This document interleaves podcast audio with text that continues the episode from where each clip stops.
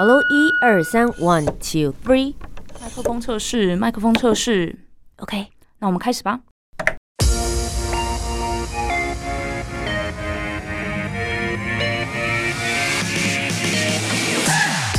很会说，很会讲，不再是广播主持人的专利。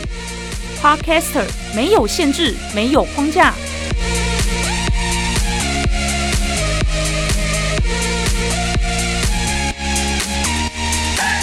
两性、职场、文化、生活，三十分钟，三方观点，奋力激荡。我是涂杰，我是苏珊，和播客一起播客闹闹。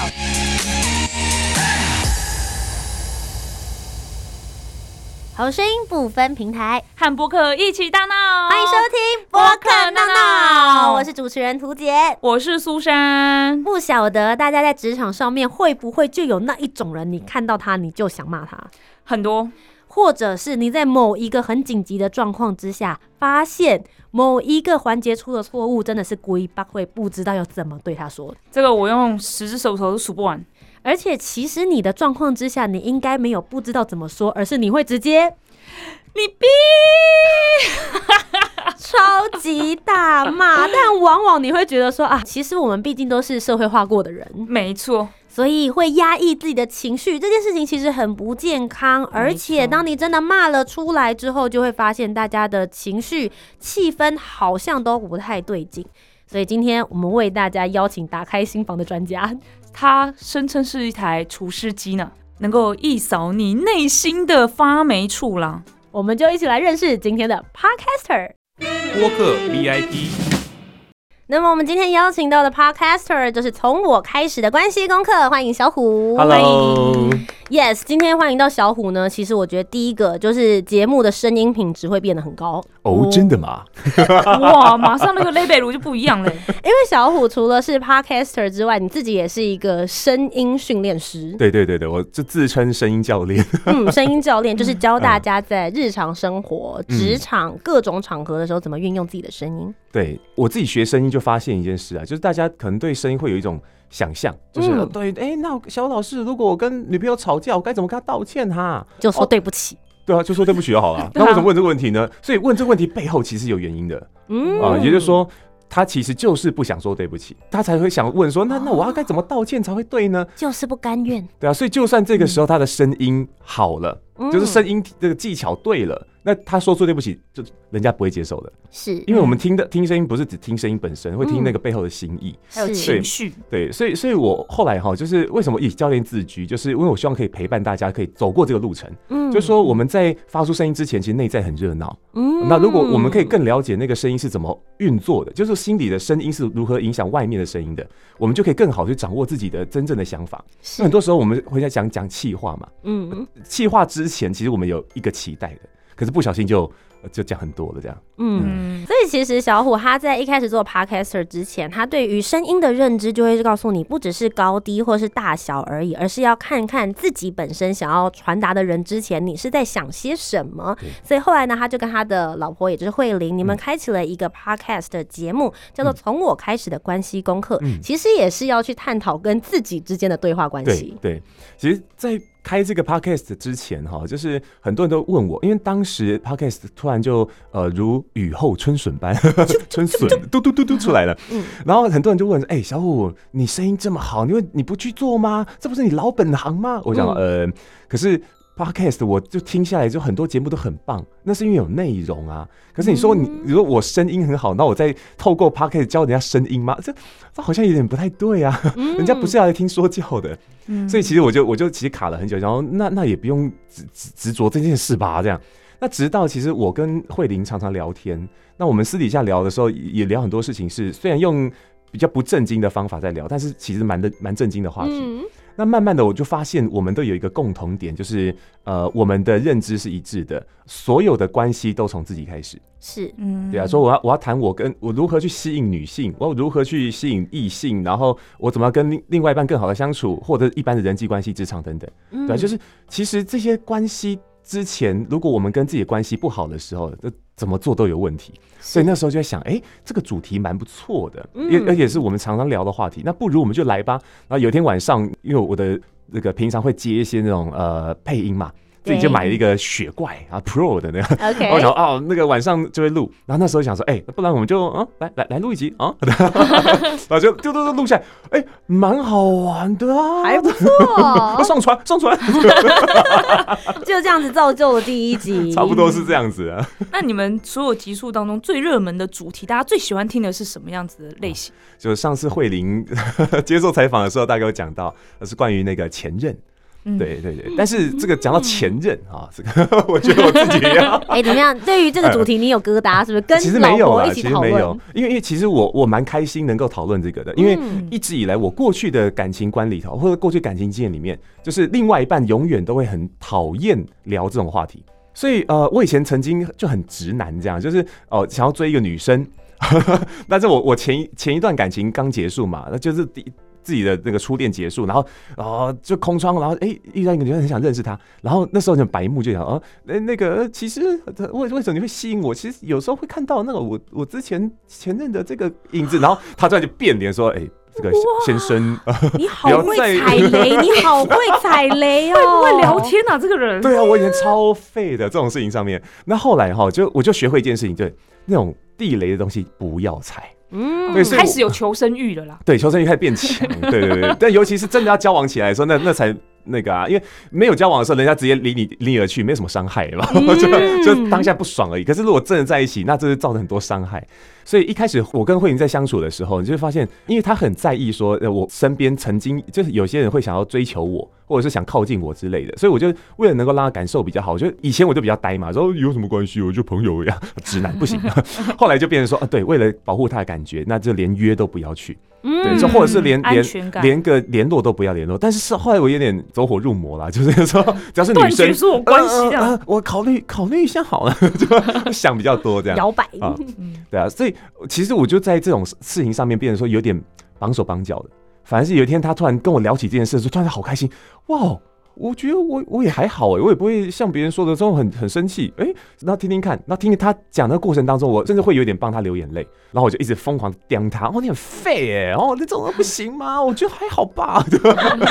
但是那个时候，我觉得他好像有点开了，然后他就接受了我的提议，说，哎、那要不去见你前男友？所以是你提的，我提的，我说我我那时候说法就比较好笑，我说我们去报仇一下，仗着我的脸还可以看，这样这个转化很棒。对啊。但是实际上真的见到那一面之后，其实好像把很多东西洗干净了，嗯，对啊，有很多那叫鬼吧，就是心里面一直藏着，然后就是发霉了的东西，突然发现哎、其实不过就是没有透气，透了气就好了，嗯。对啊，我觉得其实就像小虎说的，每个人的心里面也许都有一些地方它是比较阴暗潮湿。嗯那我们其实他们的 podcast 节目有一点点比较像是那个除湿机的感觉，有没有对，对我把除湿机推进你的心房里面。原来我是厨师系 podcaster，所以今天呢，我们请到了厨师系对对对对 podcaster 对来到我们的节目当中。今天要为大家厨师的地方是哪一个日常角落呢？是职场。所以我们今天就一起来听听我们的主题是什么喽。No No topic。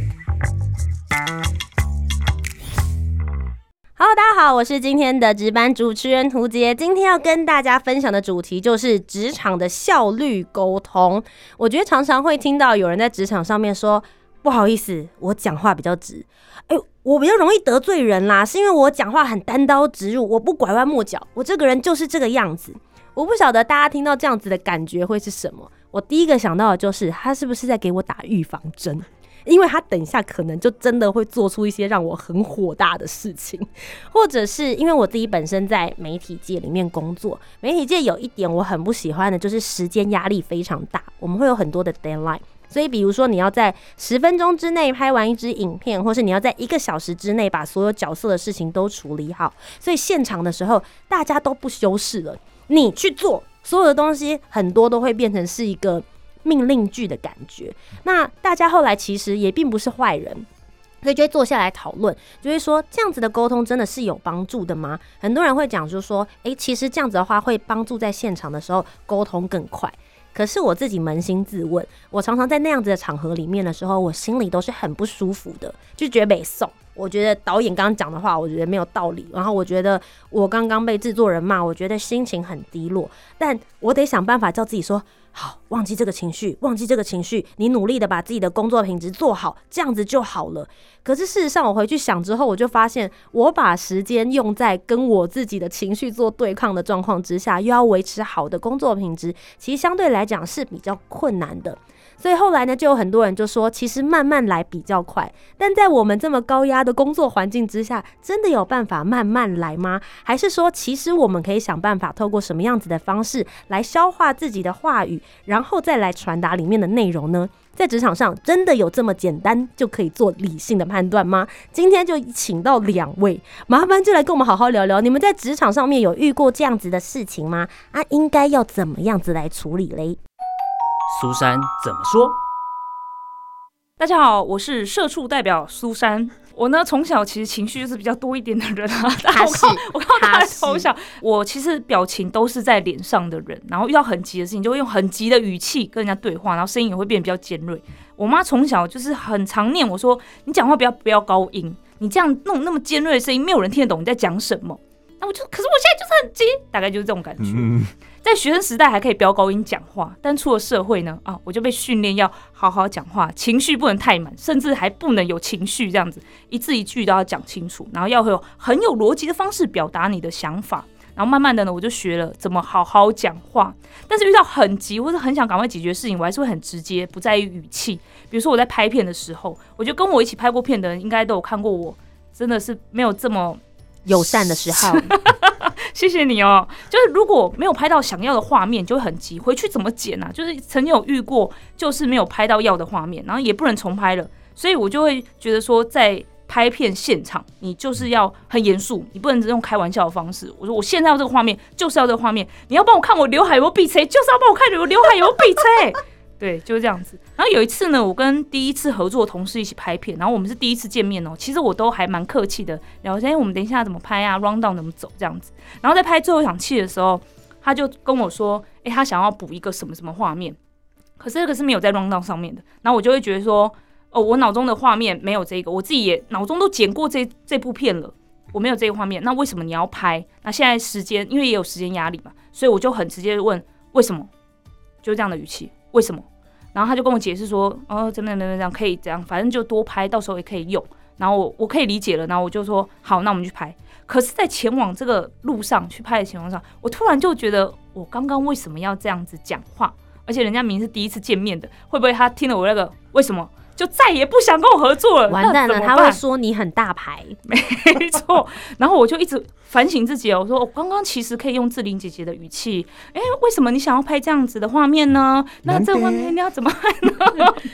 就是要那种比较轻的语气，然后用询问的方式。我明明可以这样做，为什么当时只丢了为什么？然后我觉得我自己遇到的很多状况，其实。回想起来都觉得，哎，没有，因为现在我们有时间压力，然后我们又有很多的状况，你现在就是马上要解决这件事情，所以马上确认要干嘛。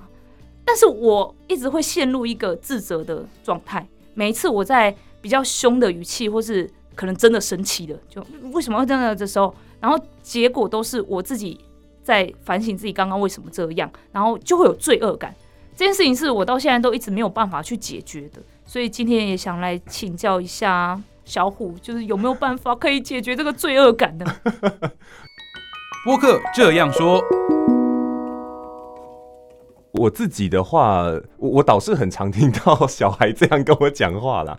因为小朋友很多时候当下的需要都很很强烈，嗯，但是他们又不知道该怎么讲的时候，他们就会对你大小声，嗯，对，所以我每次听到他这样跟我大声的时候，其实那那脾气就很难忍，嗯，我一直想设定自己成为一个脾气很好、友善。温柔的爸爸，但都办不到。不是每个人都想要，就每个人都想要呈现出这个样子。对啊，职场上那个好自在的沟通多好啊，嗯对不对？可是偏偏在那种别人在有那个情绪来的时候，其实我们我们也会被激的一那个情绪也会起来，然后就开始互相伤害，你一句我一句的。因为我常去业务单位讲课，那在课堂上面在做某一个内容的讨论的时候，那刚好那在谈的是那个呃人际互动怎么样可以更柔软。结果业务同仁在讲这件事情的，时候转身就看着那个行政同仁，因为他们的立场不同嘛。所以就是讲说啊，那下次再遇到那些比较刁喜欢刁难的时候，我就知道哦，可以怎么跟他讲话喽。我就发现哎哎，哇，有火药味。结果那个时候我太年轻，我我大概二四二五的时候，然后接了那个案子，嗯但其实我不会处理这种事。然后他们在在那现场就开始哪有那个，然后就哎、你一句我一句，那然后讲师还在台上的状态下，对，然后我就啊，好啦，那我们这个讨论好，先到这边，好像也只能先收掉。那事后，因为当时我的老师也在现场，就就跟我讲，哎、君宏啊，你的人生历练真不够啊，这个要要加油啊！那当当下那个状况，你要早点喊停啊，不然好好要要讲讲，我说啊，真的是，我也是觉得啊，对啊，嗯这这也是另外一个功课啦。那我觉得夫妻创业最难沟通的地方是那个，因为身份，对，嗯就是呃，我们有时候吵架会因为就当下，就是他可能在跟我讲工作，那我就进入到一个工作脑袋，也就是说，哦，我用一个职场角色看这件事了。可他下一刻他开始用这个就是塞奶的，例如说他跟我抱怨，就是哎、有件事情哦，真的很气很讨厌呢。可是我当下的脑袋就没有切换回来，我就嗯我就就变成说哦，那那这件事情呃就就就这样，就就那样，这直男跑回来了。嗯 对，那他就会感到有点受伤。哎、这时候你不是应该接住我吗？嗯对，然后哦，可能就会就会有这样的冲突。对，所以事后道歉就一定要的。这这是我常会有的状况，就是哎、我可能当下脑袋没有转回来，可是有时候我自己也会有点。偶偶尔也会有这种受伤的，例如说，可能那个我发现，哎、他已经开始转换成这个夫妻模式、情侣模式，跟我跟我说一些事情了，所以我发现我有有些都感受也要被照顾，那我就会我想要跟他讲，可是呢，那当下他被切换回来了，然后那那当下他跟我讲说，那那那那这样这样可以吗？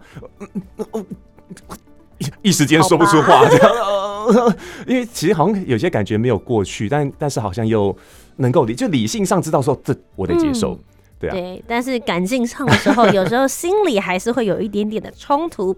那么我们今天呢，已经听了苏珊的故事，还有小虎他自己本身在职场的故事，你也会遇到这样子的事情吗？我们就一起来讨论。你怎么想呢 Let's？Battle，好，那其实我们刚刚一开始的时候有听到苏珊的情况，我觉得是嗯我蛮常自己也有会遇到的，就是我们明明都知道怎么样子可以让现场气氛会变得更好，可是为什么我们当下不做呢？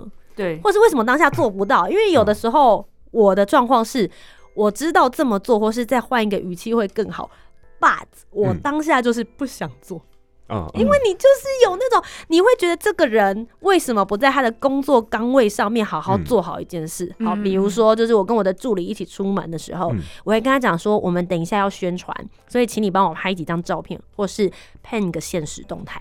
好，然后我们就录个节目，录了三十分钟。结束之后，我中间看他在旁边就是坐着，然后在旁边听，然后看戏的感觉。结果结束之后，我一拿来看，我就想说：“Hello，你拍这个什么东西？”可是我跟主持人的话已经结束了，对，所以我当下对他的情绪就会有一种觉得怎么办？这东西都不能重来啦！你刚刚明明看起来就很闲，就是会有这种东西，就是直接涌上来。嗯然后因为又有外人在，所以你这个时候还是只能，呵呵，下次要不要多拍几张呢？但是心里就是会有那个东西没有办法过去。嗯对我我会想说，诶，如果是小虎，你会怎么解决这件事情？像苏珊刚刚有提到了嘛，他会用反省的态度，嗯他可能会回去反省，然后会想说下一次要不要做，啊，下一次又做不到这样。嗯我每次都这样说，苏珊，你给我用志玲姐姐的方式讲志玲话，姐姐，你有真的用过吗？没有，太难了吧？太强人所难了一直吧？重复的，苏珊，你给我用志玲姐姐的方式讲话，这是后来反省的时候讲的话了。嗯来，我们让声音教练来告诉你，志玲姐姐的讲话音调是，是，可能就要像这样子了吧？来来但是来很难啦。来，哎这个画面可以帮我多拍一点吗？像这样子吗？不知道为什么好想打你。可是我就觉得这就很冲突啊，因为我们心里面就就有气，可是我们告诉你说，哎，不能出气，或者不能把生气这件事情这个事实给说出来，很不健康、很不健。康啊。对，嗯所以其实我的想法是这样子的，就是嗯因为很多人会之所以没办法转过来，是因为我们心里面对那个好声好气这件事情有一个另外一种标签，哦，就是压抑情绪。对啊嗯所以当下那个情绪出来的时候，你说啊，我压抑他。不行，你越想压抑他，内在的那个小朋友就越想作怪嘛。嗯，我就是要，啪出来了。嗯，嗯，那个发霉越来越严重。对啊，就越越开始发霉了啊。对啊，对啊。可是当我爆炸出来之后，说老实，我自己的观察，我没有对现场造成更好的呃模式，或是让我们的工作效率变得更好，还有可能得罪别人。是这这这确实会有。那那怎么办？因为我们就是有这个包袱啊。对，所以我们要先对这个呃说表达情绪这件事情，可能要先把一个标签撕掉，就是说、嗯哦，不表达情绪不代表压抑，嗯啊，就是说我我不一定要用这个情绪的模式来呈现，但是我可以说出这个情绪。当我们可以跟自己说话的时候，我们心里面会比较 peaceful 一点，就是我告诉自己，好，别担心，我待会帮你表达，我来帮你出气，嗯对我用大人的方式帮你出气。好，什么是大人的方式？，对，好，大人模式有四个步骤。第一个就是事实，就是我看到了什么事实，发生了什么事。例如说，刚才的画面里面没有我要的那个镜头，这些我都没有办法使用，这是事实，我说了嘛，对对不对？嗯那接下来就讲的是我的感觉，嗯对不对？哦，我感觉很，可这个时候就要用大人的方法来选择，因为如果这个时候用小孩的方式选择，就是说我对你很失望，就要指责。嗯对，所以我们就可以换一个方法，就是说，嗯，我这样有点焦虑，或者说，哎、哦我有点担心，嗯对不对？这是大人的说话方式，就是说我我用一个比较中立的，或者相对没有伤害性的没有攻。击性，也许就是不是对他，而是说我自己的状态。对啊，对啊，就是嗯我有点担心这些如果不能用，那我是不是就没有办法宣传，或者是这个我放上去宣传的话，会不会造成一些不好的状况？嗯啊所以这是我的情绪。第二个就是情绪嘛、嗯 o k 表达情绪之后，第三个步骤就是讲这个情绪的背后的原因。是嗯。例如说，哎、我很担心，这可能不能用，但是很重要的事情是我必须要在这个时候要怎样怎样这样。嗯，好，这是嗯。这是那个情，我之所以会有这个情绪的原因。是。然后最后讲一个期待，我希望下一次你一定要帮我多拍一下，或者是我希望现在再多补拍几张，好吗？嗯哼。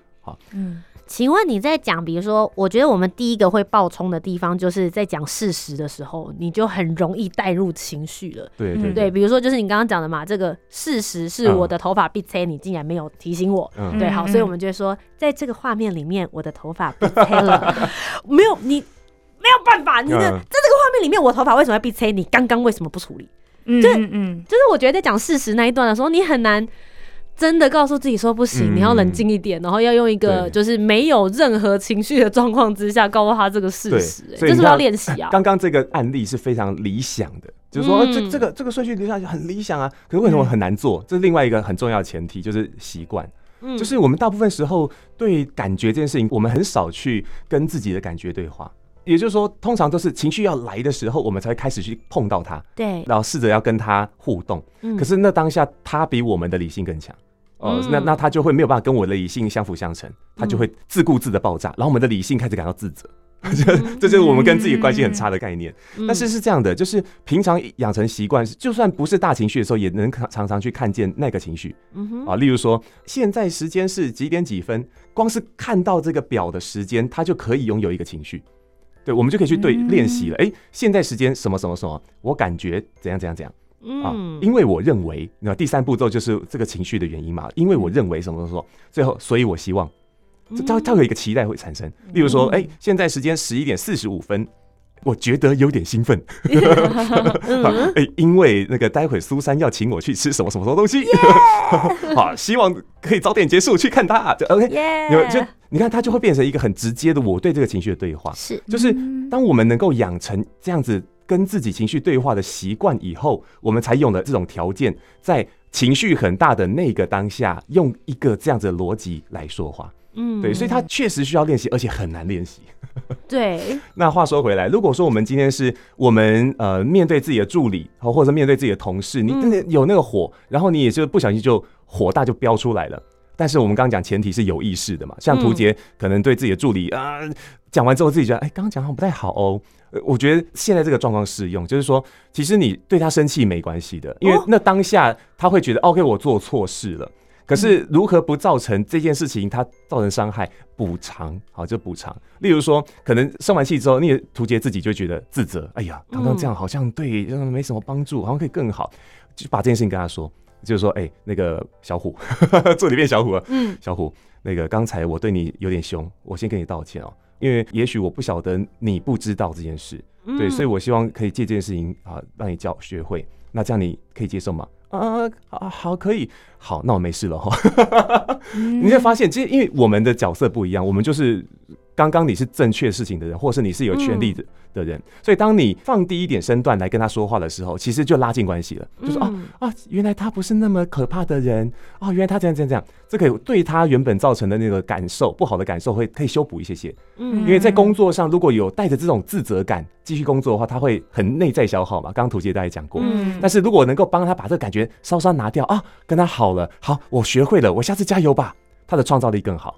嗯嗯，所以前提其实是是他如果他的能力在职场上面是有一点不足，我可能是他的前辈，我希望能够告诉他这些事情的时候，对，你可以先在那个状况之下比较激动的告诉他，但是在事后的话，必须要有这样子的道歉或是弥补的动作这样子。其实我有一个很深的感触，哦我跟图杰在工作的时候，他其实就是这样。你会耶，你会啊，事后就说不好意思，因为我跟图这样子吗？杰之前有做直播，嗯。有拍 YouTube 影片，然后在拍摄当下，因为我们两个那时候的工作，虽然说我们是一起做 YouTuber，一起做直播，但是他是做主持嗯、做活动，他一直在接触这样的业界环境，嗯。然后我不是，所以其实很多东西是他教我。然后有一次也是在直播的当下，他就是在算是休息时间吧，他马上很快速跟我说，我要你做什么什么什么，因为什么什么什么，所以你必须这样子，我们那个画面才会好，这样才会好。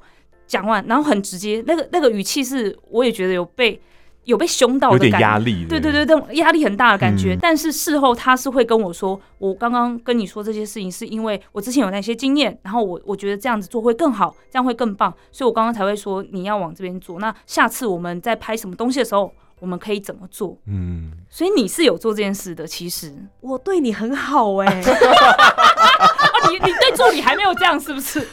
哦对我没有。我跟你们说，你们这个模式叫夫妻模式，因为我跟慧玲就这样相处的、啊。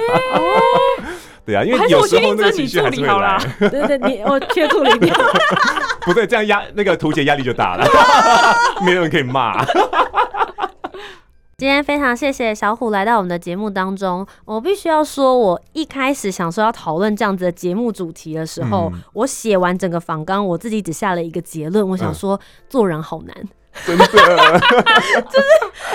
人好累哦！就是我在嗯职场上发生这么多的事情，然后我有这么多的情绪，我还得想办法去思考我要怎么嗯对别人 be nice。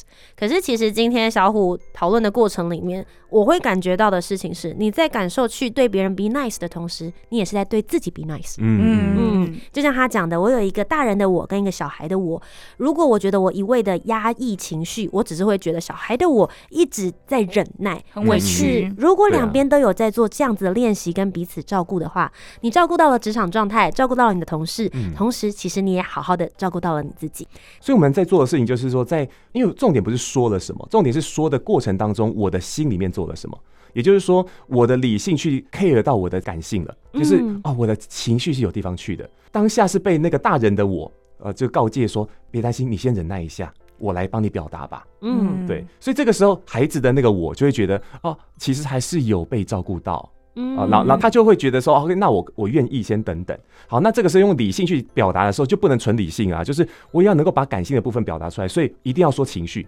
第二个步骤有点说情绪，也就是说，嗯。其实我刚才有点生气，对，可是你会发现，你让我很生气，跟我刚才有点生气是不太一样的感觉，造成的伤害自然就变少。对，嗯所以等于说我们在表达的时候就要练习另外一件事情，就是这四个步骤之外，要练习全部都用我开头。嗯。四个步骤本来就是我开头的啦，但是就是在面对他人的时候，也不能用你来说，而是我觉得，通嗯通用我开头这样。今天非常谢谢小虎。如果大家想要了解更多他跟慧玲之间，不论是日常的生活，还有他们有时候会请一些大来宾来到节目当中，跟大家了解更多怎么跟自己相处的方式，可以来追踪你们 podcast，叫做。从我开始的关系功课非，常谢谢小虎，谢谢，谢谢谢那如果大家有想要听哪一位播客 podcaster 来到我们的节目，欢迎留言给我们哦。那如果喜欢我们的节目的话呢，也不要忘记下周要一起锁定播客闹闹。我是节目主持人涂杰，我我是苏珊，我们下次节目见，拜拜拜拜我是厨师机系 Podcaster 小虎。当你情绪来的时候，请用事实、情绪、原因、期望来思考表达，让我们一起打造舒适不发霉的职场空间。